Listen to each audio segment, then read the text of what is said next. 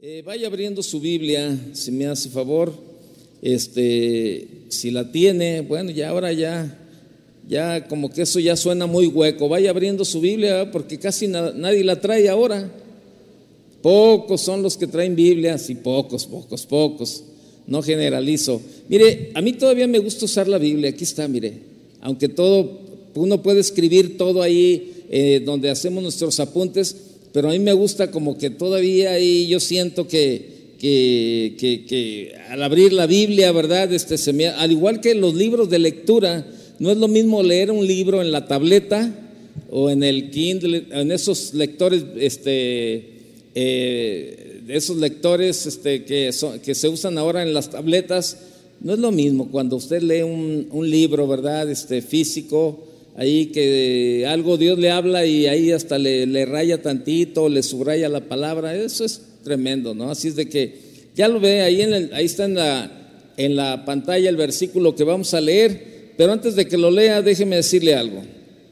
Eh, el tema de esta noche es el propósito de las pruebas. Hace ocho días estuvimos hablando de Job y, el, y su respuesta a Dios, ¿se acuerda? Y bueno, cuando hablamos de Job, pues este, no podemos dejar de pensar en pruebas, porque Job fue un hombre probado, la verdad, y bastante probado.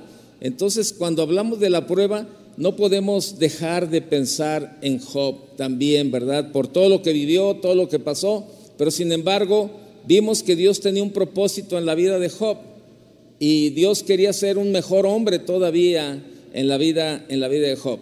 Pero déjeme decirle algo, mire, sobre las pruebas en la vida del creyente, déjeme preguntarle, ¿quién, quién de aquí no ha atravesado o atraviesa por pruebas? ¿Quién no ha atravesado o atraviesa por pruebas? Creo que ninguno pudiéramos levantar la mano, ¿verdad? Y decir, no, yo no. Yo no he pasado ninguna prueba ni estoy pasando ninguna prueba. Pues a lo mejor si trae un bebé de dos semanas de nacido, a lo mejor pues no va a levantar la mano, ¿verdad? Pero dentro del propósito de Dios es que eh, lo vamos a ir viendo que bueno, dentro del propósito de Dios es que bueno, todos pasemos por estos tiempos por, porque Él tiene siempre un plan y un propósito en medio de todo esto. ¿Qué cristiano no sufre? ¿Qué cristiano no sufre o atraviesa por tribulación? ¿Quién puede decir que no ha experimentado aflicción en esta vida? Todo ser humano atraviesa por dificultades, a veces de una forma u otra, pero todos atravesamos por momentos de tribulación. No todos con la misma intensidad o con el mismo sitio o en el mismo sitio, ¿verdad? Sino que cambia tanto en su naturaleza como en su intensidad las pruebas. Pero hay algo que es muy cierto en la tribulación. Las pruebas son ineludibles. No nos podemos escapar de ellas. No se pueden evadir. Es parte del ser humano. Es como la muerte. Mire, yo tengo un principio que digo que todos, usted que está allá y yo que estoy aquí, todos ya tenemos, ya estamos formados. Ya estamos formados en una hilera, en una fila, donde en algún momento, en algún día nos va a tocar. Y no sabemos el número que traemos, ese número solamente lo conoce Dios. Pero usted no se lo puede cambiar a nadie. Usted no le puede decir al de atrás, toma, te paso mi número. Si quieres, dame el tuyo. A ti tú traes el 300, yo traigo el 20. Toma, dámelo. Te lo cambio para que llegues más rápido. Pues no, no podemos. Ni tampoco alguien le puede decir, ven, pásate, pásate acá conmigo adelante. No se puede. O tampoco le puede decir, oye, te encargo mi lugar, luego regreso. Tampoco se puede. O sabes qué, estoy esperando a alguien, me voy a ir hasta la parte de atrás. No se puede. No se puede. Desde que nacemos, cuando ya comenzamos a vivir, inmediatamente entramos a la fila y estamos formados. Todos, todos nos guste o no nos guste, tengamos ganas o no tengamos, ya estamos formados y un día nos va a tocar el número que traemos. Las pruebas son igual. Las pruebas son iguales, exactamente. No se pueden evadir. Es parte del ser humano. Santiago, ¿verdad? En, en, esta carta, ¿verdad? Nos muestra la experiencia universal de todo cristiano, todo creyente y la forma en la que se debe de afrontar este tipo de pruebas. Vaya conmigo ahí al capítulo 1, verso 2, por favor. Dice, hermanos míos, tened por sumo gozo cuando os halléis en diversas pruebas, sabiendo que la prueba de vuestra fe produce paciencia, mas tenga la paciencia su obra completa para que seáis perfectos y cabales sin que os falte cosa alguna. Y si alguno de vosotros tiene falta de sabiduría, pídale a Dios, pídale a Dios, el cual da todos abundantemente y sin reproche, y les, y les será dada. Pero pida con fe, no dudando nada, porque el que duda es semejante a la onda del mar, que es arrastrada por el viento y echada de una parte a otra. No piense pues quien tal haga que recibirá cosa alguna del Señor. El hombre de doble ánimo es inconstante en todos sus caminos. Y bueno, sigue, sigue diciendo ahí, ¿verdad? Este Santiago sigue hablando acerca de todo eso, pero vaya hasta el verso 12. Dice, bienaventurado el varón que soporta la tentación, porque cuando haya resistido la prueba, recibirá la corona de vida que Dios ha prometido a los que le aman. Ahí está. Entonces, vemos esta parte, ¿verdad? Que, que todos pasamos por pruebas, todo, todo. ¿Y qué es una prueba? Sabe que ahorita la, es una de las palabras más usadas en este tiempo, la palabra prueba, o test, o examen. Es lo mismo, al final es lo mismo. El examen que hacen en la, ahora se le llaman, ¿verdad? Este, eh, les llaman en las escuelas quiz. Eh, ay, vamos, les voy a hacer un quiz. Un quiz es un examen rápido. Este, pero el test, la prueba o el examen, o examen, examen, test o prueba, es lo mismo. Pero ahora está, es de los tiempos que más se, se nombra la palabra examen, test o prueba. Con esto del COVID, te haces el examen, el test o la prueba para saber si estás contagiado o, si estás o si no te contagiaste. Se está utilizando mucho. Es como esto, mire, para comprobar si un diamante es genuino, una de las pruebas que los joyeros aplican es la que ellos llaman la prueba del agua. Un diamante falso nunca va a brillar con la misma intensidad que un diamante genuino. Pero a veces es difícil distinguir a primera vista. Y los que conocen de piedras preciosas dicen que la prueba del agua definitivamente permite detectar entre un diamante genuino y uno que no lo es. Lo que hace, lo que se hace en esta prueba es sumergir ambas piedras, tanto el,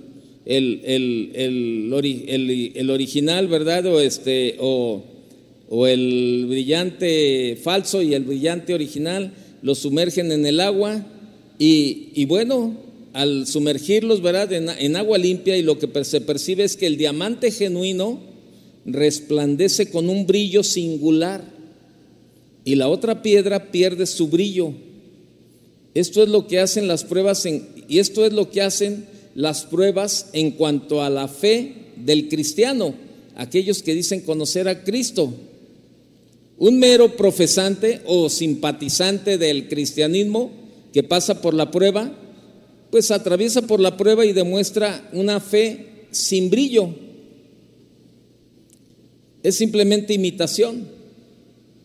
Pero un cristiano genuino para, pasa por la prueba, pasa por la prueba y el Señor la usa para que su fe brille de una manera singular. Es lo que sucede. Mire, yo he estado hablando con la esposa de, eh, he estado hablando y escribiendo casi diario con la esposa del pastor José Antonio, el que hemos estado orando ya por varias semanas. Y la verdad, ¿sabe qué? Me bendice mucho hablar y textear con ella porque veo su fe brillante. Veo su fe brillante, una fe brillante. Ayer platicábamos, este, el martes platicábamos con ella, este, con, el pastor Chuy y el pastor Chava, ¿verdad? Estábamos hablando de esto. Eh, ahí, bueno, salió el tema, estábamos platicando de esto y, y, de verdad, de verdad, créanmelo, que, que, a mí en lo personal me bendice mucho de ver, de ver esa fe, esa fe de verdad, una fe brillante. Está pasando por un tiempo bastante difícil, es una prueba tremenda. El tener ya por tres semanas, cuatro semanas, tres, cuatro semanas a su esposo intubado, este, que no hay una reacción, a punto de, hacerle una traqueotomía y por, por situaciones no se pudo hacer, que sus pulmones cada vez se están deteriorando, que trae una infección en el hígado, que ahora le acaba de dar, ellas dicen un stroke, allá dicen, ¿verdad? Es un derrame cerebral. Entonces, este, y sin embargo, ella está confiada en el Señor. Ella está confiada y, bueno, se le pregunta, ¿verdad? Oye, ¿y cómo, cómo estás? Mira, la verdad, pues sí estamos pasando por un tiempo difícil, pero la verdad estamos confiando en lo que Dios está haciendo y en lo que Dios va a hacer. Y yo digo, y, y siempre que yo veo estas cosas, siempre me cambio de lugar y digo, ¿cómo estaría yo? De aquel lugar, de aquel lado, si me pusieran sus zapatos? ¿Cuál sería mi respuesta? ¿Cuál sería mi fe en este momento?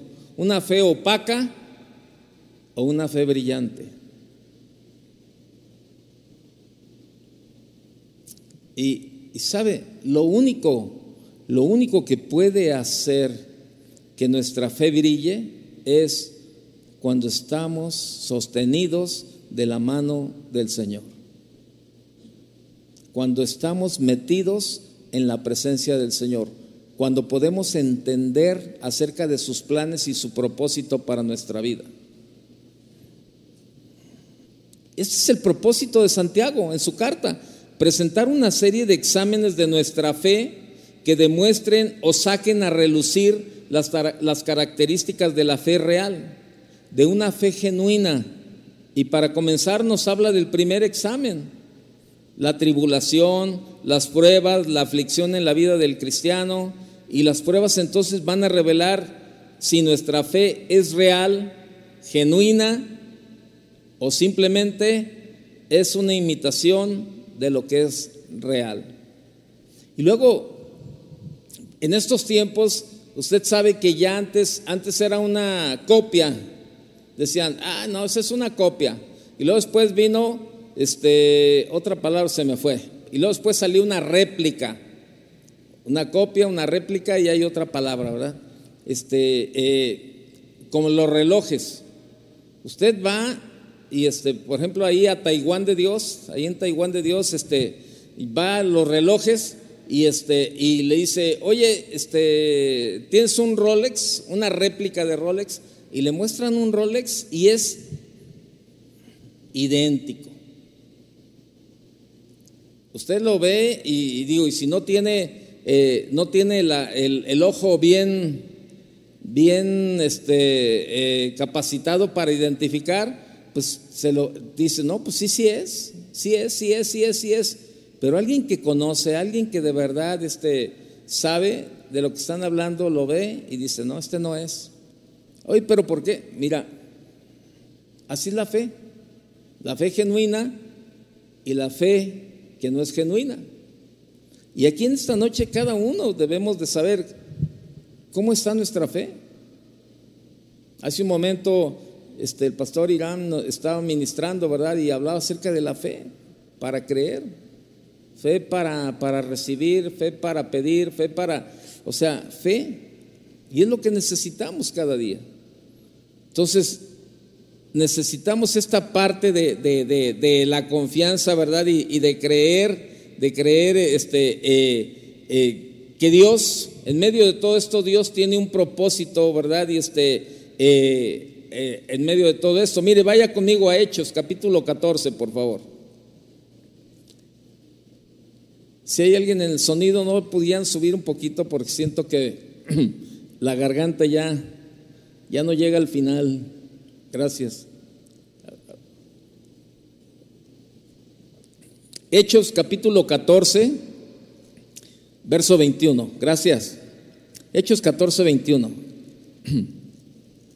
Dice, eh, y después de anunciar el Evangelio a aquella ciudad y de hacer muchos discípulos, volvieron a Listra, a Iconio y a Antioquía, confirmando los ánimos de los discípulos, exhortándoles a que permaneciesen en la fe y diciéndoles, es necesario, fíjese lo que dice, es necesario que a través de muchas tribulaciones entremos en el reino de Dios. Es necesario.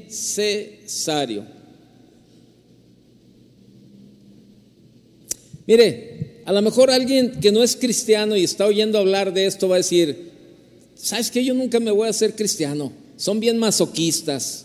Son como que se gozan en las pruebas, que se gozan en las tribulaciones, que deben de gozarse en medio de, de las circunstancias. No, eso no. Eso es puro masoquismo. Pues tiene razón, ¿no? porque no entiende. Porque no entiende, porque no conoce, porque no tiene una relación con Dios y sabe que en medio de todo esto, Dios no se equivoca, que la sabiduría de Dios es perfecta y que todo está conforme a su voluntad. Pero que quede bien claro, los cristianos no somos masoquistas. Nos duele en medio, cuando estamos en medio de la prueba, ¿nos duele sí o no? Pues claro que nos duele. O sea, no andamos brincando, ay, oye, ¿qué te pasó? Ah, pues se me murió, se me murió este, un familiar, ¿cómo ves? Y ja, ja, ja, ja, ja, y risa y risa. Pues no, no es así, hombre, no, entendamos, entendamos esa parte, ¿no? Lo que yo le decía de la esposa del pastor, ¿no? O sea, no, no, no me contesta risa y risa, ja, ¿cómo estás, Toñito? Mira bien acá, gozándome. No, pues no, ¿verdad? Me dice, ¿sabes qué? Estamos confiados, estamos contentos, estamos, este, eh, estamos tranquilos y estamos en paz. Sabemos que la última palabra la tiene Dios y sabemos, ah, bueno, qué diferente, qué diferente la respuesta. Déjenme platicarle algo.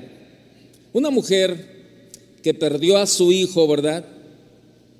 Esta mujer había perdido a su hijo y se acercó mucho, muy desconsolada, entre lágrimas amargas, a un famoso filósofo, a un filósofo chino, y le dijo, Maestro, consuela mi alma, si tan solo tu sabiduría pudiera devolverme a mi hijo.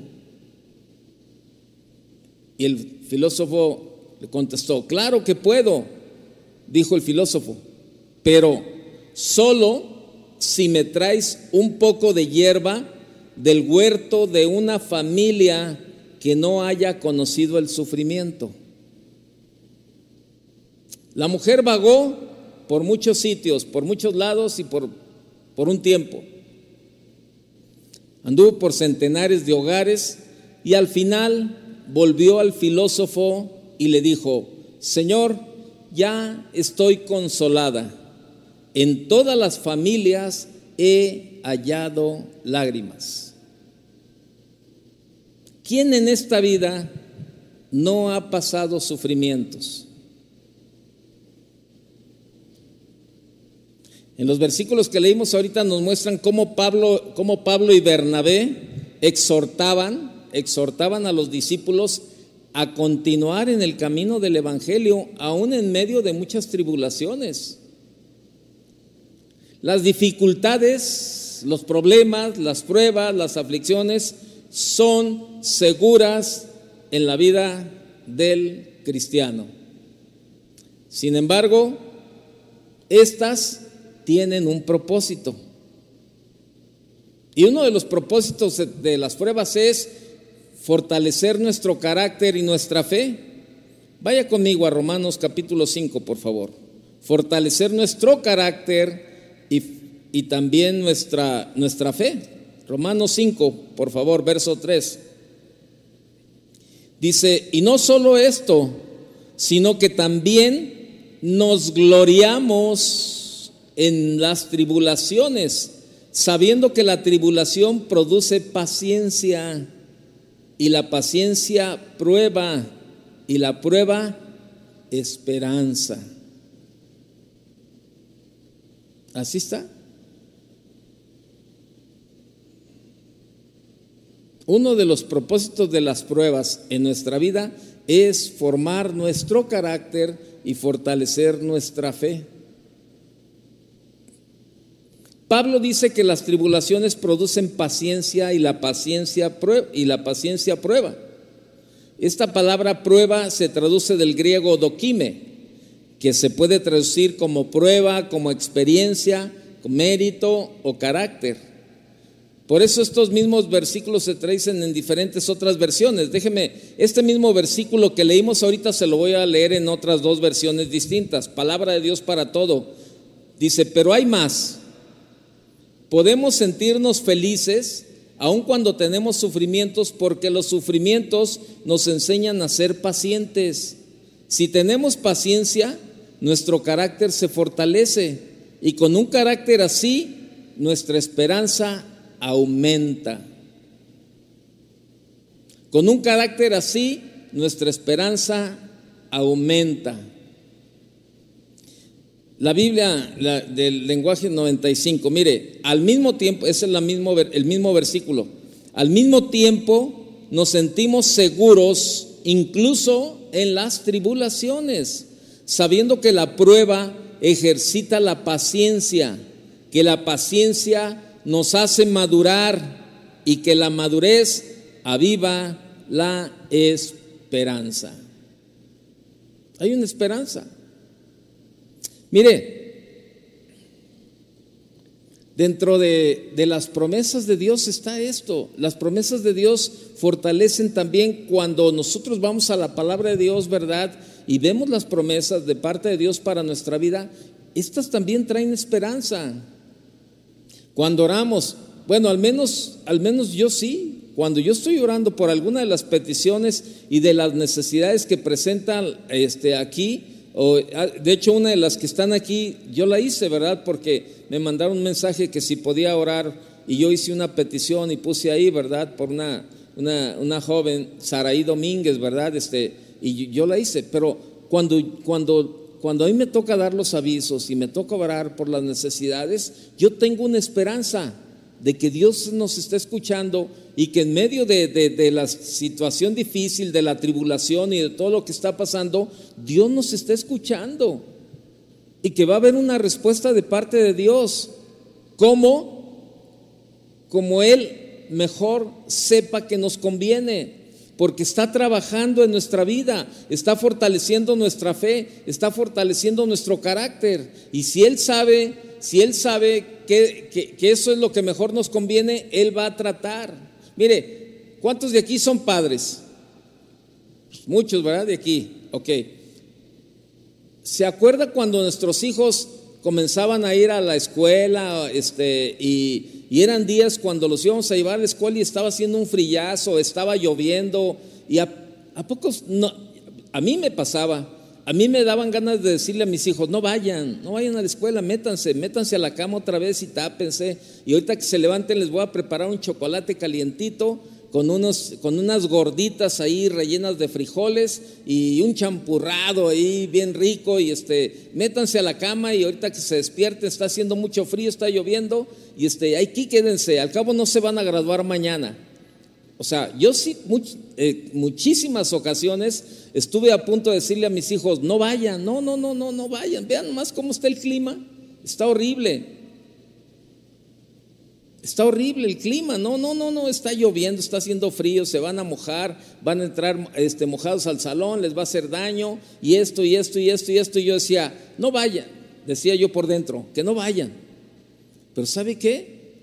Yo veía por sentido común que no les estaba haciendo bien. Yo, yo sabía que no les estaba haciendo bien a, mis hijos, tomando ese tipo de, decisión por, sobre, por sobreprotegerlos, por proteger los demás, decir, no, pobrecito, que no vaya. Mejor que se quede. Y sabe, no estaba formando su carácter. Pero venía algo a mí que me decía, no, ¿sabes qué? Que vayan, que vayan. Es parte de lo que tienen que, que vivir en la vida. No toda la vida se les va a presentar tan fácil.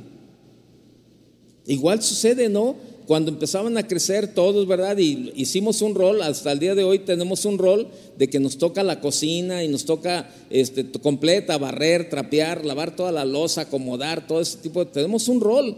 Y, este, y, y a veces yo veo que llegan cansados del trabajo, ¿verdad? O algo así. Y yo digo, no, ¿sabes qué? Les voy a ayudar y les voy a quitar la responsabilidad o voy a hacer esto.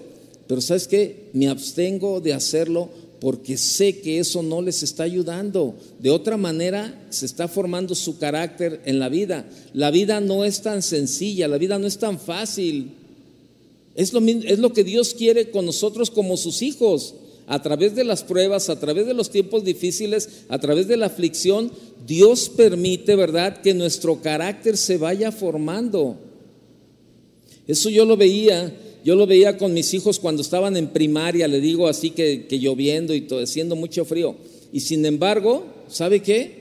Ahorita es un gozo, ¿verdad? Mi hija Michelle, por ejemplo, entra a las, se va de casa a las 6.20, 6.25 de la mañana y bueno, pues antes de las 6 de la mañana ya tiene que estar despierta. Y yo le acompaño en la mañana temprano, pues para calentar su coche y abrirle la puerta de, la, de ahí de la cochera para que salga y este, porque pues, sale todavía de noche, ¿verdad? Pero yo estoy ahí, este, le caliento su carro y espero a que ella prepare su desayuno, todo lo que va a llevar y, este, que se suba a su carro, le abro la puerta y ella sale.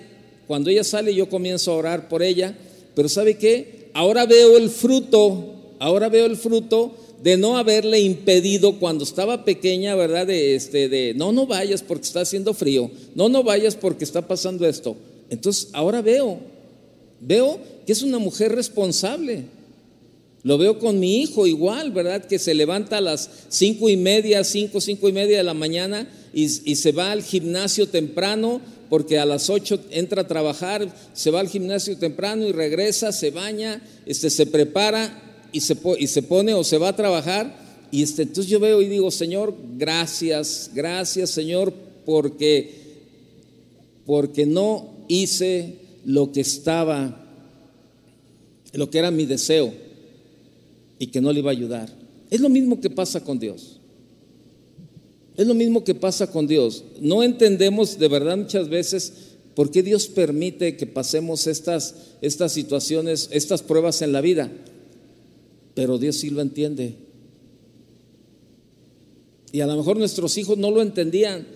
A lo mejor ellos podrían decir, ay papá, pues es que la clase, hoy, hoy no, es, no es tan, no, no, no pasa nada si no voy a clases el día de hoy. No, pero tienes que ir. No, pero no pasa nada si no voy. ¿Qué tiene? Voy mañana. No, tienes que ir, porque es parte de tu responsabilidad. Bueno, es lo mismo en nuestra vida. Es lo mismo. Entonces, ¿por qué? Por, o sea, ¿Cuál es, el, cuál, ¿Cuál es uno de los propósitos de las pruebas? Fortalecer nuestro carácter y nuestra fe. Así es sencillo, ¿sí? Y bueno, hay otro propósito, mostrar nuestra fidelidad a Dios también. Ser fiel a Dios cuando todo va bien, pues es muy fácil.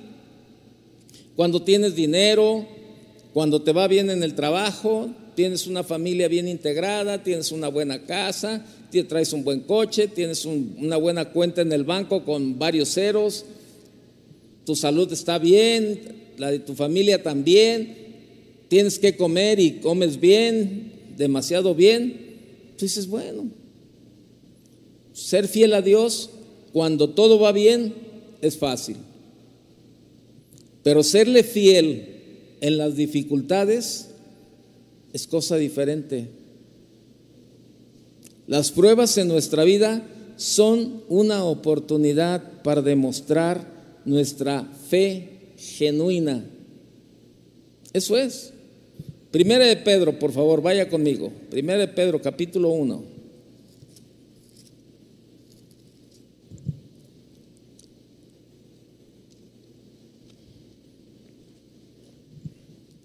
Primera de Pedro capítulo 1, verso 6.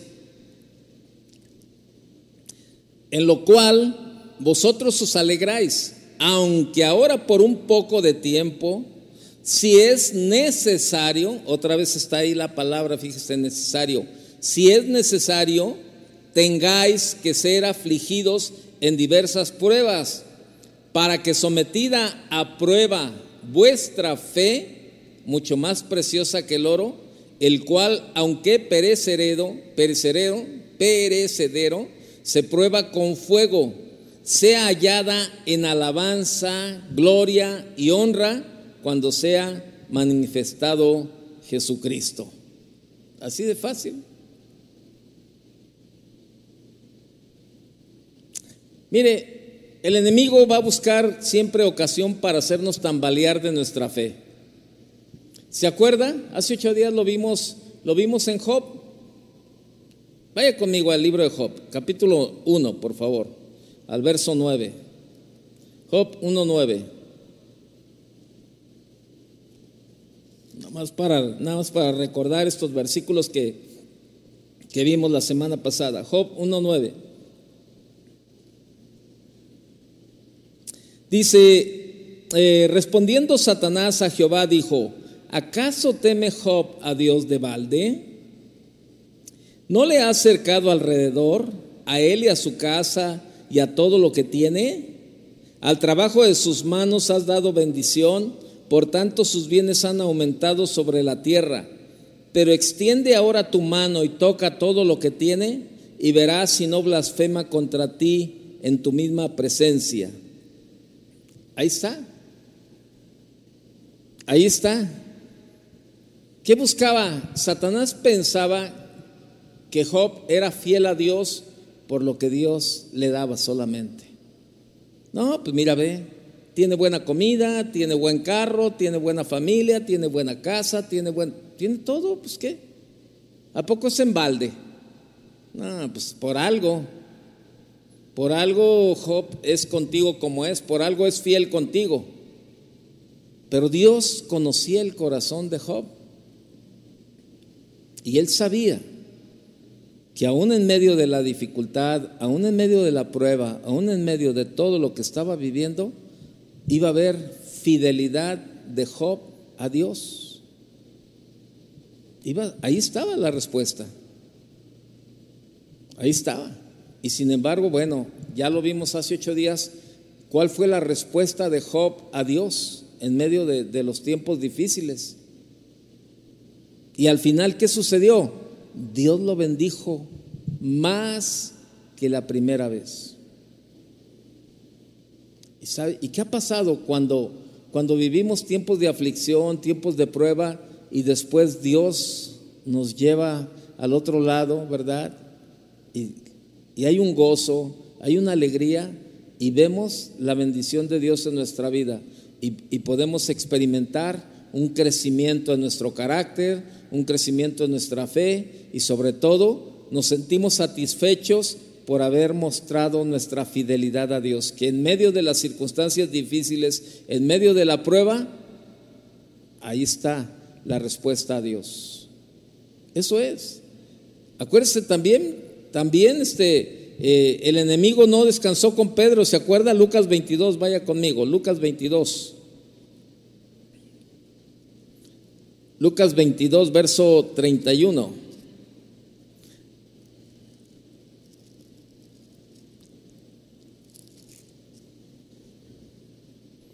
Dijo también el Señor, Simón, Simón, he aquí Satanás os ha pedido para zarandearos como a, zarandearos como a trigo, pero yo he rogado por ti que tu fe no falte y tú, una vez vuelto, confirma a tus hermanos. Fíjese, ¿cómo le dice el Señor? Y tú, una vez vuelto, o sea, el Señor sabía, porque conocía el corazón de Pedro, que pues iba a pasar ahí un tiempo difícil, ¿verdad? En medio de la prueba, pero sin embargo sabía que su fidelidad a Dios, su fidelidad a, Jesús, pues, ahí estaba. en medio de lo que vivió, en medio de lo que pasó. Y le dice, y tú, una vez vuelto, así le dice, una vez vuelto, ¿verdad? Y tú una vez, dice, y tú una vez vuelto, ¿vuelto a dónde? Bueno, al camino. Confirma a tus hermanos. Mire, la semana pasada fue, no sé si fue el jueves pasado o el domingo, se me acercó una hermana y me dijo, ah, ¿se acuerda que yo eh, pasé para que oraran por una petición de, creo que fue su papá, algo así de una operación de corazón abierto o algo, pero fue, era un caso difícil, un caso bastante difícil. Y entonces este, ella me buscó en una de esas reuniones y me pasó su petición y, me, y, llorando, ¿verdad? Y me decía, bueno, estaba pasando por un tiempo difícil, la verdad, este, lo que estaba sucediendo y me lo platicó y le dije, sí, cómo no, ahorita que, que, suba, oramos por él y confiemos. Y yo le dije, no, no, no, no deje de confiar, acuérdese, Dios es fiel, Él tiene cuidado de sus hijos y, y Dios es bueno. No, pues, así pasó. Bueno, pues ahora se, se acercó de nuevo conmigo y hasta le dije, póngamelo por escrito para que no se me olvide.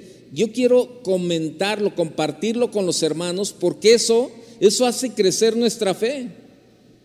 Eso hace crecer nuestra fe cuando testificamos lo que Dios ha hecho en nuestra vida cuando Dios, ¿verdad? Que en medio de las circunstancias o lo que has vivido, este, tú vienes y lo compartes con alguien. A mí me bendice mucho cuando yo escucho los testimonios de, de, la gente cuando oramos aquí, ¿verdad? Y luego viene la gente y me dice, oye, ¿te acuerdas que hace como Miriam, ¿verdad? Me, decía la semana pasada también de la, de la pequeñita esta que estuvimos orando, ¿verdad? Que pensaba que eran principios de meningitis y que al final fue COVID que pues la verdad se veía, como me lo platicó Miriam, ¿verdad? Yo lo veía un caso, eh, un caso difícil cuando ella me lo estaba platicando, eh, la situación que estaba viviendo, ¿verdad? Y más para la familia de la bebé, más para la familia porque pues como que no creían mucho que Dios podía hacer algo este, en medio de la circunstancia de esta bebé. Pero sin embargo, cuando este, estuvimos orando por esa pequeña y la semana pasada me dice Miriam, Toño,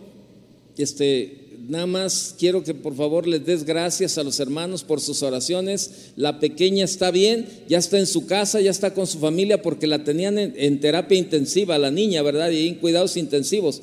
Este, entonces, cuando ella viene y me platica esto, ¿sabe? Mi fe se fortalece. Y no porque, no porque dude que Dios nos escucha, pero ¿sabe qué? Eh, nos fortalece cuando, cuando sabemos que alguien está pasando por tiempos difíciles y luego vemos cómo el Señor extiende su mano y, lo saca adelante y eso hace crecer, eso hace crecer nuestra fe. Por eso, por eso le dice a Pedro, ¿verdad? Y tú una vez vuelto, confirma a tus hermanos. Y eso es lo que hace la, eso es lo que hace, ¿verdad? Este, cuando, cuando pasamos por tiempos difíciles y luego salimos adelante y tú dices, híjole, ah, no siento lo duro, sino lo tupido, pero yo sé que el Señor me va a sacar de, estas. Y luego sales y, ¿sabes qué? cómo estás?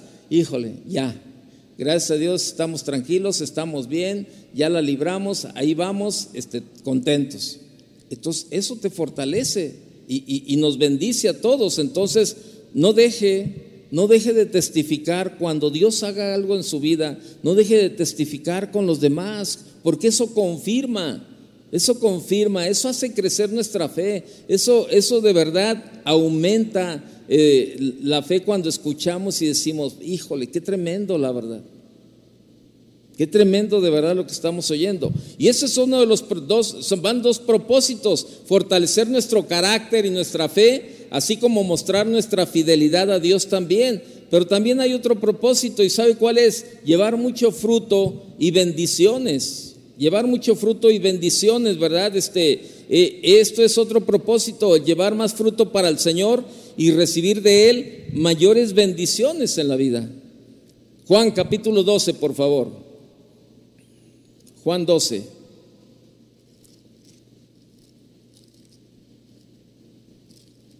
Dice, de cierto, de cierto os digo, que si el grano de trigo no cae en la tierra y muere, queda solo, pero si muere, lleva mucho fruto. Las mayores bendiciones y victorias de nuestras vidas se obtienen después de atravesar las dificultades más grandes en nuestra vida. Nuestro Señor Jesucristo tuvo que pasar, tuvo que atravesar por los martirios del Calvario para poder resucitar en una gran victoria. Pablo tuvo que sufrir grandes dificultades para poder llegar a ser el gran apóstol a los gentiles. Jacob tuvo que sufrir terriblemente en su vida para llegar a ser uno de los patriarcas de la nación de Israel.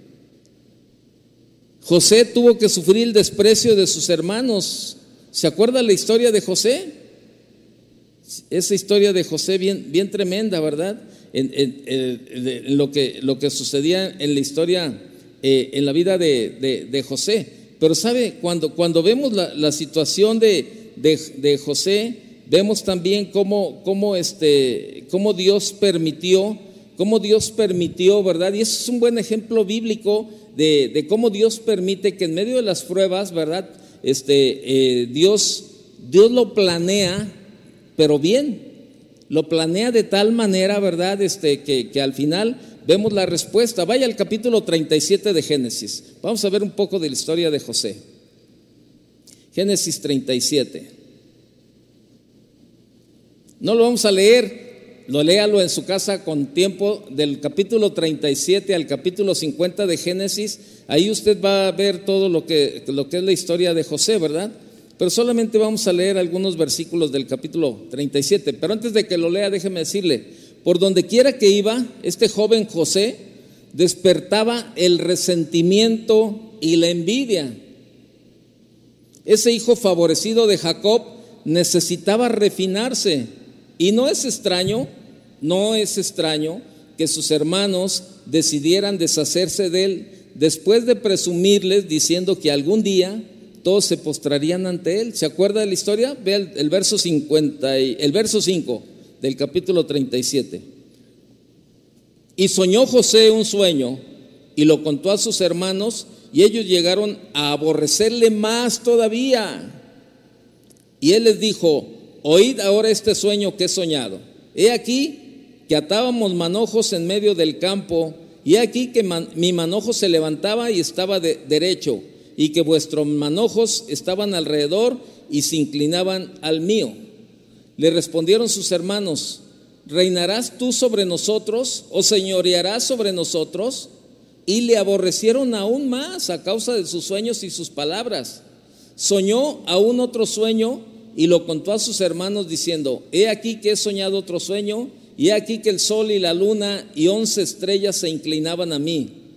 Y lo contó a su padre y a sus hermanos, y su padre le reprendió y le dijo, ¿qué sueño es este que soñaste? ¿Acaso vendremos yo y tu madre y tus hermanos a postrarnos en tierra ante ti? Y sus hermanos le tenían envidia, mas su padre meditaba en esto. Fíjese, es más, José, José aprendió a confiar en Dios. Su declaración más poderosa la hizo cuando dijo a sus hermanos, vosotros pensasteis mal. Vaya al, capítulo 50, por favor, de Génesis. Génesis 50, verso 20. Dice, vosotros, vosotros pensasteis mal contra mí, mas Dios lo encaminó a bien para hacer lo que vemos hoy, para mantener en vida a mucho, a mucho pueblo. Fíjese, usted conoce la historia de José, todo lo que tuvo que pasar. ¿Qué pasó? Pues los hermanos con todo lo que escuchaban y la Biblia nos habla de que tenían resentimiento, tenían envidia, tenían enojo contra él, ¿qué hicieron? Lo, vendieron ahí a, una, a, una, tribu, era una caravana, lo vendieron y, y pasó por un montón de situaciones así pero sin embargo, dentro del plan, Dios había planeado bien en la vida de, en la vida de José, que lo vemos ahí, ¿verdad? Y, José le dice a sus hermanos, vosotros pensaste, pensasteis mal. O sea, en otra, en, en otra versión es, es verdad que ustedes pensaron hacerme mal, pero Dios transformó ese mal en bien para lograr lo que hoy estamos viendo, salvar la vida de mucha gente. Pero le pregunto, ¿usted cree que la pasó bien José en medio, eh, en medio de todas las pruebas que vivió? ¿La pasaría bien? ¿Eh? ¿Sí o no? Contésteme. No, no, yo no creo. Pero sin embargo estaba dentro del plan y del propósito de Dios. Así es sencillo. Estaba dentro del plan y del propósito de Dios. Entonces, este, vemos esa parte, ¿no? Que, que, todo está dentro del plan y del propósito de Dios. O sea, José necesitaba formar su carácter. A lo mejor, pues sí, eran sueños que Dios le mostraba, pero a lo mejor le faltaba sabiduría y le faltaba carácter para, para hablar con sus hermanos, que esto trajo envidia, trajo enojo, trajo resentimiento contra él por lo que les decía. Entonces, a lo mejor estaba un poquito subido, soberbio, a lo mejor su soberbia, este, de que no, a mí Dios me va a usar y me va, me, este, va a pasar esto y ustedes se van a inclinar a mí y a lo mejor la soberbia estaba, híjole, en, la, en lo mero, mero. Y Dios dice, bueno, vamos a formar el carácter de este joven, vamos a permitir lo que, pase ahí una situación difícil. Yo sé que al final, al final va a ser para su bien. Y sabe, acuérdense, y, bueno, lo hemos visto con gente que trae así eh, una situación en el carácter, en la soberbia, en el ego, en el orgullo, que los ve uno así y al rato, ah, ¿qué pasó? ¿Qué pasó? Bueno, bueno, de una cosa, de una cosa estoy seguro y se la comparto. A Dios nada se le escapa. ¿Está de acuerdo? Nada se le escapa. Nada se le escapa. Y, vemos, o sea, el joven, o sea, este José despertaba resentimiento y envidia en sus hermanos. Era el hijo favorecido de Jacob, necesitaba refinarse. Y no, por eso le digo, no era extraño que sus hermanos decidieran deshacerse de él después de presumirles diciendo que algún día todo se...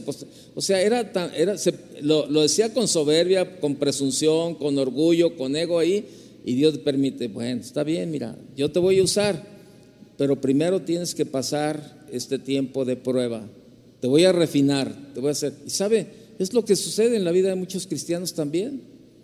Dios ve, Dios ve algunas actitudes o algunas situaciones y Dios permite Dios permite que pasemos por, por estos tiempos. Primera de 5 10, por Primera de Pedro, perdón, Primera de Pedro. Primera de Pedro capítulo 5, verso 10.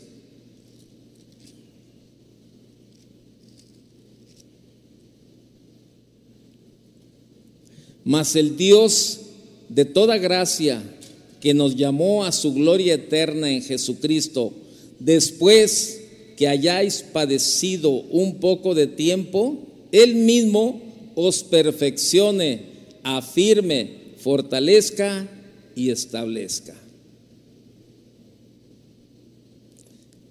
¿Cuáles son las algunas de las verdades acerca de las pruebas? Mire, que todas las personas experimentan pruebas. No lo busque, 1 Pedro 4:12, amado, no os sorprendáis del fuego de prueba que os ha sobrevenido como si alguna cosa os aconteciese. Las pruebas tienen un propósito divino. Romanos 5:3 ya lo leímos, y no solo esto, sino que también nos gloriamos en las tribulaciones, sabiendo que la tribulación produce paciencia y la paciencia prueba y la prueba esperanza y la esperanza no avergüenza, porque el amor de Dios ha sido derramado en nuestros corazones por el Espíritu Santo que nos fue dado. Otra, las pruebas son temporales. Primera de Pedro 1.6, en lo cual vosotros os alegráis, aunque ahora por un poco de tiempo, si es necesario, tengáis que ser afligidos en diversas pruebas.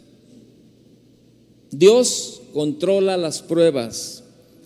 Primera de Corintios 10.13, no os ha sobrevenido ninguna tentación que no sea humana, pero fiel es Dios que no os dejará ser tentados o probados más de lo que podéis resistir, sino que dará también juntamente con la tentación la salida para que podáis soportar. Por último, las pruebas fortalecen nuestras áreas débiles. Segunda de Corintios 12:10, por lo cual, por amor a Cristo, me gozo en las debilidades, en afrentas, en necesidades, en persecuciones, en angustias, porque cuando soy débil, entonces soy fuerte. Las pruebas vienen junto con la gracia de Dios para soportarlas. Eso dice el verso 9 de 2 Corintios 12. Y me ha dicho, bástate mi gracia porque mi poder se perfecciona en la debilidad. Por tanto, de, por tanto, de buena gana me gloriaré más bien en mis debilidades para que repose sobre mí el poder de Cristo. Qué tremendo, ¿no?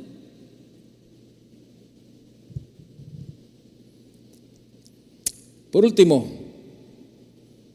déjeme, déjeme platicar la historia de un hombre. Don Roberto era un hombre muy rico, tenía de todo en abundancia para comprar lo que se le antojara. Una tarde tomó en sus brazos a Margarita, su pequeña hija de 10 años de edad, y después de juguetear con ella por un momento le preguntó, ¿has pensado en lo afortunada que eres por ser hija del hombre más rico de esta ciudad? Sí, papá, todos te envidian. ¿Cómo quisieran tener ellos tu felicidad? Todo le iba bien a don Roberto, pero la vida tiene sus giros imprevistos y a los pocos meses Margarita murió en un horrible accidente. Esto era más de lo que Roberto podía sobrellevar, así que se dio a la bebida, al juego y a la vida licenciosa. Con el tiempo perdió todos sus bienes. Quebrantado de espíritu, dejó la ciudad donde había sido tan popular y se fue peregrinando en busca de paz y consuelo. Al pasar por una población, vio que un hombre revolvía el trigo con una gran pala y dijo, ¿por qué no dejas en paz esos granos? Le preguntó. Y el hombre le dijo, para que no se pudran, fue la respuesta. Pasando luego por un campo, vio a otro hombre que araba la tierra con una reja muy aguda. ¿Por qué cortas tan profundo la tierra? inquirió para que sea más blanda y así se empape bien de lluvia y sol, respondió el campesino. Mientras pasaba por un viñedo, observó que un, hombre, que un obrero cortaba con tijeras los sarmientos de las matas. Amigo, preguntó Roberto, ¿por qué atormentas esos sarmientos? Para que den una cosecha buena y abundante, contestó el obrero. Don Roberto se quedó muy pensativo, caminó hacia la soledad de un bosque cercano, cayó de rodillas, alzó reverentemente los ojos al cielo y exclamó, Señor mío, yo soy el trigo que has revuelto para que no me pudra, soy la tierra que has cortado para que me vuelva blando, y soy el sarmiento que has podado para que dé buen fruto. Ayúdame a someterme a tu mano fuerte para llegar a ser el siervo útil que tú quieres que sea. Cierre sus ojos, ¿qué le parece? Cierre sus ojos y y analice un momento más esto que hemos hablado. Pero en todo, en todo Dios tiene un propósito. Aún, aún en las pruebas, tienen su propósito. Y, Dios no se equivoca. Confiemos en esa gracia, en esa gracia que Dios, que Dios da en medio de, de las pruebas, en medio de los tiempos difíciles. Apelemos a esa gracia de verdad que Dios, que Dios quiere dar. Dios no nos va a dejar. Y probablemente estás pasando por un tiempo de prueba, pero yo quiero decirte que aún, aún en esa prueba, Dios no te ha dejado. Dios ha estado contigo en todo momento. Dios no te dejará. A veces sentimos como que caminamos solos, como que vamos solos, pero déjame decirte, eh, no es así. En todo momento Dios está con cada uno de nosotros. Yo no sé si estás pasando por un tiempo de prueba, dificultad. Pero yo quiero orar por ti. Si tú estás pasando por un tiempo de prueba, ponte de pie. Queremos ayudarte y, a través de la oración fortalecer, fortalecer en tu vida, ¿verdad? Este tiempo difícil por el que estás pasando, por el que estás viviendo. Y yo te quiero decir algo, Dios no te va a dejar. Y todas las pruebas son permitidas por Él, porque Él quiere fortalecer tu fe, tu carácter y quiere sacar, quiere sacar lo mejor de ti. Levanta tus manos, tú que estás de pie, levanta tus manos y comienza, comienza a decirle, Señor, gracias. Gracias Señor, porque ahora entiendo más el propósito de las pruebas en mi vida, Señor. Ahora entiendo más, Señor, que, que tú quieres seguir formándome, Señor. Tú quieres seguir tratando conmigo, Señor, porque quieres que yo te sirva y te sirva bien. Sé que estás quitando todo aquello que no te sirve, todo aquello que te estorba para seguir, Señor, trabajando en mi vida. Pero hoy aquí estoy delante de ti, Señor. Señor, lo único que te pido es, no que quites la prueba, sino que me des de tu gracia, Señor.